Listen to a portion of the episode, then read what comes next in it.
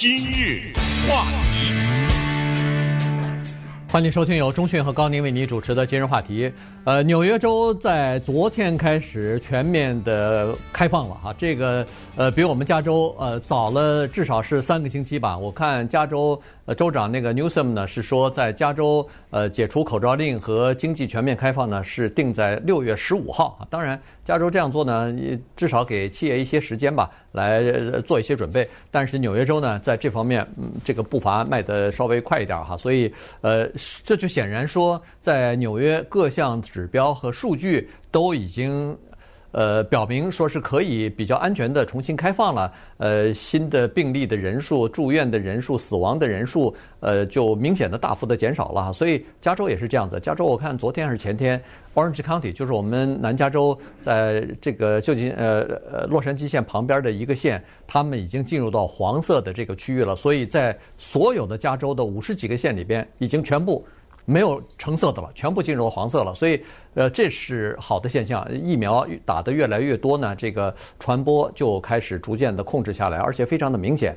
那么纽约州这样做，当然它呃经历了四百二十三天的这个封锁关闭，然后逐渐的开放，到昨天呢，等于是全部开了。所以不管是唐人街也好，第五大道也好，米其林的高级餐厅和路边的这个路边摊那个小的餐厅也好。基本上都在很少的限制之下呢，就逐渐的要恢复正常了。对，我不知道纽约的天空会不会有喷气式飞机，用汽车的喷，用飞机的喷雾啊，写下四二三哈这三个阿拉伯数字，或者时代广场有没有霓虹灯显示四二三？因为这个是非常有意义的数字。在二零二零年三月的那一个难忘的礼拜天，纽约市正式。宣布进入封闭状态，可以说是刹那间，第五大道啊，什么时代广场啊，空无一人啊，这一个景象我们记忆犹新。那就是二零二零年三月的关闭日，或者叫做居家日。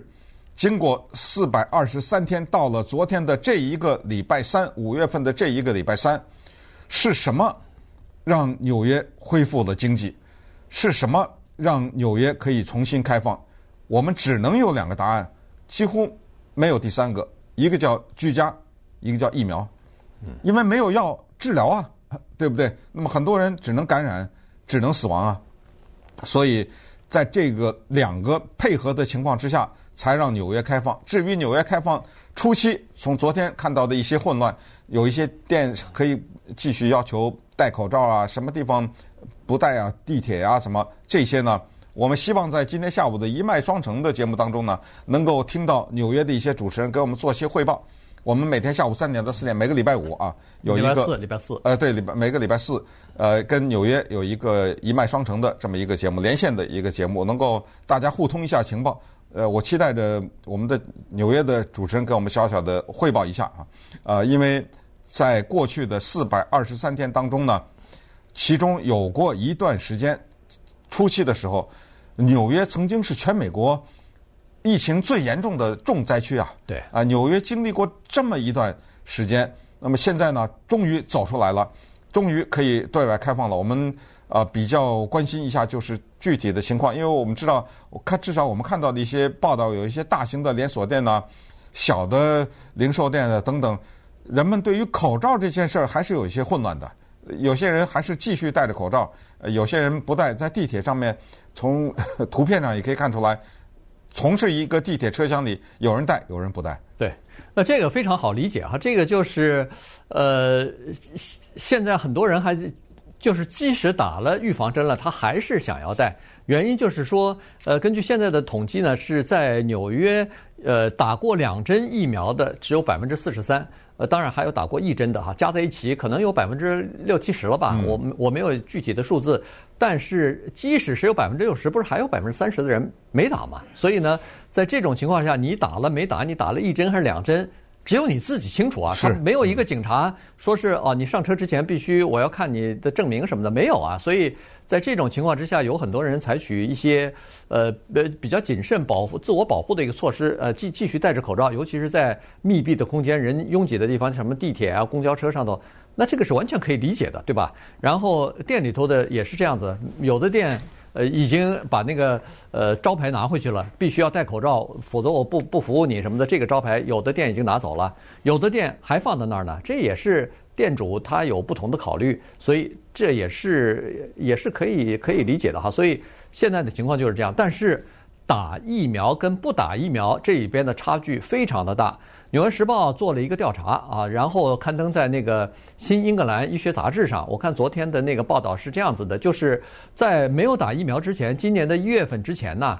呃，纽约的重灾区是那个老人护理中心，就是我们说的这个养老院啊。这个全国都是这样嘛？哎，对，嗯，三分之一的全国的死于新冠病毒的人就是老人，就是在老人护理中心里边的传染的，一共有十三万两千多人死于这个新冠病毒，但是打了疫苗的有打一针的，有打两针的，呃，这个他们就。做了一个非常详细的统计，打一针的这些老人呢，他们打完针以后，打了一针以后啊，有百分之四点三的人还是会得被被感染，被这个病毒感染，但是他们的都是轻症状或者是无症状的被感染。那这样一来的话，就没有生命危险了，对吧？嗯。打了两针，而且过了两个星期之后，这叫完全保护以后呢，只有百分之零点三的人。还，呃，感染上这个新冠病毒，但是也是症状非常轻的，所以你看这个这个比例，那简直是少多了哈。所以呢，这是一方面，还有一方面的好处呢是，也保护了那些没有打疫苗的在老人中心里边的老年人，所以这个是好像是至少是双重的保护，既保护了自己，也保护了别人。对，就在我们啊庆祝纽约。经济恢复，重新开放，我们期待着加州等等，还有美国的其他的一些州陆续会跟进，因为现在疫苗已经可以把年龄降到十二岁了嘛，对不对？对，哎，十二岁都可以打，所以其他的州陆续会跟进。就在这个时候呢，我们同时看到了另外一个数字，这个数字就是经过四百多天以后，我们不想看到的，就是礼拜二的时候，印度创下了疫情以来的单日死亡最高纪录。四千五百二十九人，嗯，在全世界，从疫情开始的第一天，从武汉开始，到纽约，到加州，没有一个地方一天死四千五百二十九人。在礼拜二的时候，印度把这个记录给拿下，所以这个呢，还是用这个数字提醒我们，这个事情离结束还远远的没有。所以，呃，我不知道接下来。新的一些变异啊，或者其他的一些情况会变成什么样？但是我们衷心的希望呢，这种开放和恢复能够持续下去。那么接下来我们就看一下，也是在昨天，所以昨天是一个意义重大的礼拜三啊，就是法国以及欧盟其他的一些加起来一共有二十七个成员国，他们联合做出的一个决定，就是二十七个成员国他们一致同意。开放，对已经打过疫苗的人和一些所谓来自于安全国家的人，等下解释什么叫安全国家，对他们开放。现在是夏天，夏天可是旅游的绝佳的时机啊！所以欧盟的这个决定呢，也是带给民众很大的希望。对。因为我们美国国商日之后就进入夏季了，我们讲过哈，但是欧洲也是一样，而且欧洲的这个在夏季度假的这个风气比美国可是要强多了哈。这种风气持续了几百年了，一到夏天的时候，很多城市里边，你看，要么就是自己的居民到其他地方旅游，要么就是这个城市里边，如果它是个观光点的话，外地和外国来的游客特别的多，而且。欧洲有一些国家，这个旅游的经济啊，是占他们的整体经济的相当高的比例啊。西班牙呀，什么希腊呀，这些这些国家啊，包括意大利啊、法国，这些都是这个恨不得很多每年很多外国的游客来。外国游客来，他不光是观光啊，他把很多钱留在这儿了，住旅馆要吃要花钱吧？你这个看各个景点，然后不管是交通、是餐馆、餐饮。这全是钱就留下来了，这个是对当地经济很大的一个呃促进哈，占当地经济的很大的一个比重的。所以呢，在呃去年的夏天已经错过了，今年不能再错过了。于是欧盟呢就开始采取了这样的一个呃措施啊，至少是二十七个国家已经同意了。那么走完他们的这个官僚主义程序，比如说是各个呃政府的审批完了以后呢，据说最早下个星期这个就变成一个二十七国通用的一个法令了。但是在实施这个法令之前，可能还是有一些细节啊，呃需要了解的。比如说，你怎么能证明你是打了两针疫苗的呢？呃，这个证明可不可以作假呢？会不会有这种假的证明出现呢？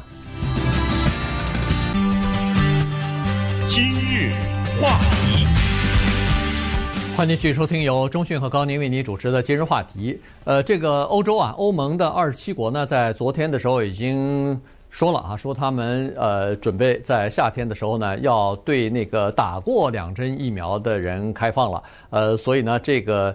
呃，情况呢需要讲一下，因为在美国有至少到那个夏天的时候，如果按照呃拜登总统的这个他的目标的话，应该有百分之七十以上的成年人注射呃疫苗啊，而且这些疫苗都是欧盟所承认的。顺便说一下，欧盟它不是所有的疫苗都承认啊，这个欧盟的 FDA 只批准了五种疫苗，呃，这个五种呢，三种是在美国生产的，是美国公司，呃，Johnson Johnson。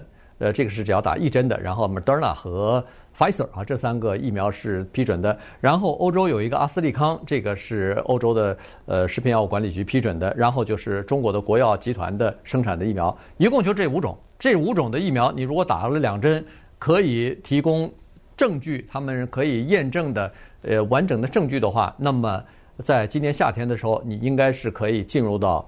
呃，这个二十七国的呃地方啊，二十七国的呃这个边境进入进去以后呢，可以不用去隔离，不用去检测，呃，就可以做非必要的这种旅行和观光了。嗯，当然在讨论的时候呢，也挺激烈的，因为二十七国家呢各自都有自己的一些考虑。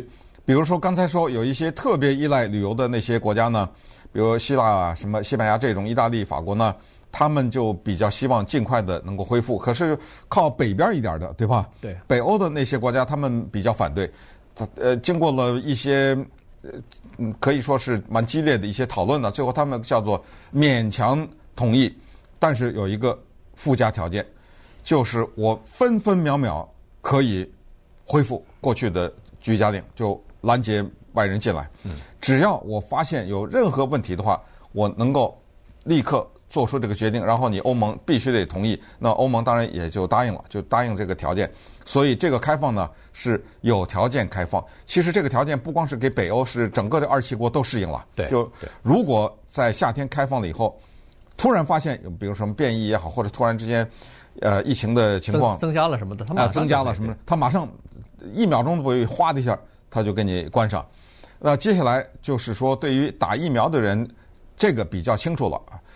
那么什么样的人，或者从什么样的国家来的人，叫做安全国呢？因为有些人不打疫苗也是可以进的，啊，他并不是说打了疫苗才可以，不打疫苗任何情况我都不考虑，探亲啊，什么公司的业务啊都不行。他不是，你不打疫苗也可以进来，但是他有一些具体的要求。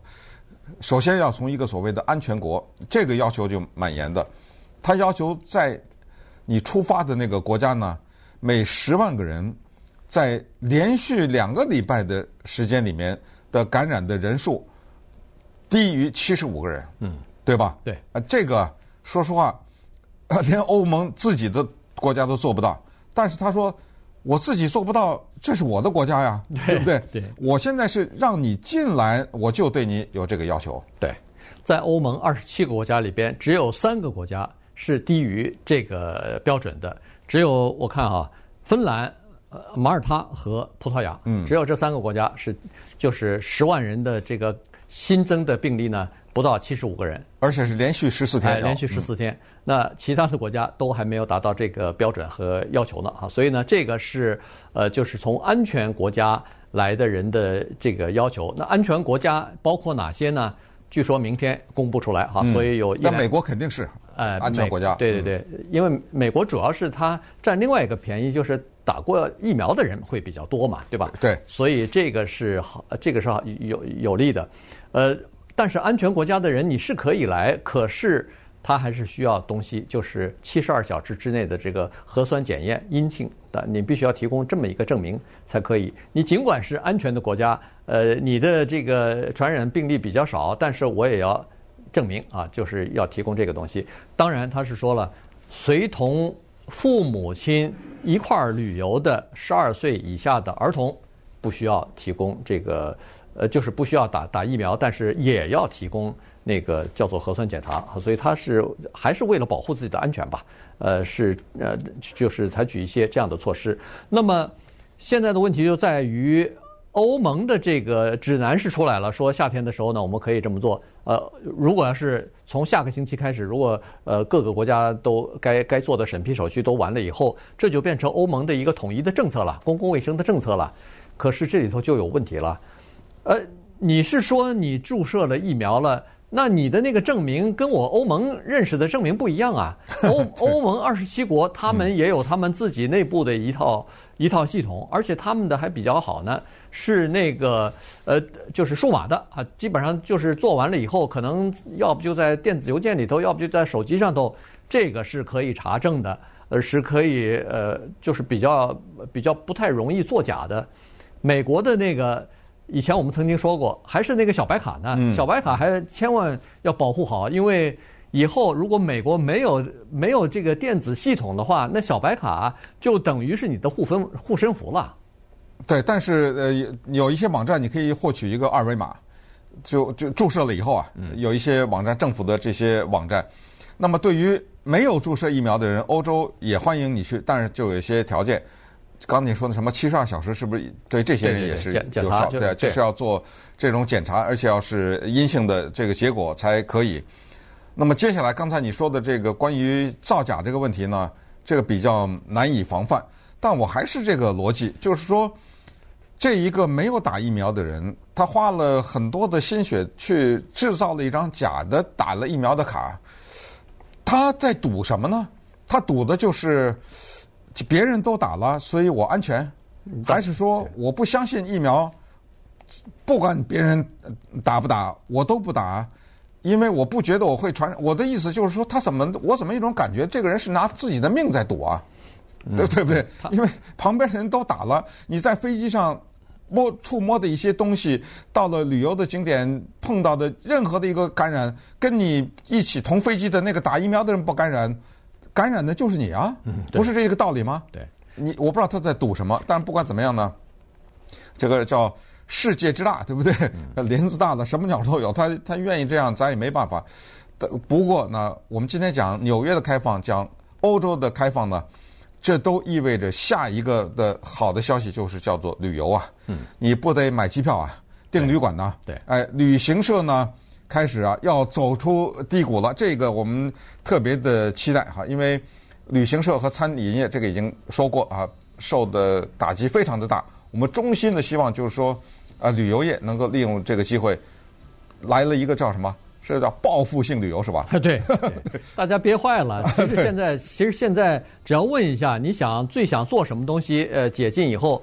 大部分的人都说要出门去，要旅游啊！现在出国旅游还稍微呃这个有一些限制。那在美国国内，首先是可以旅游的，然后看看夏天的时候是不是可以去欧洲跑一趟了。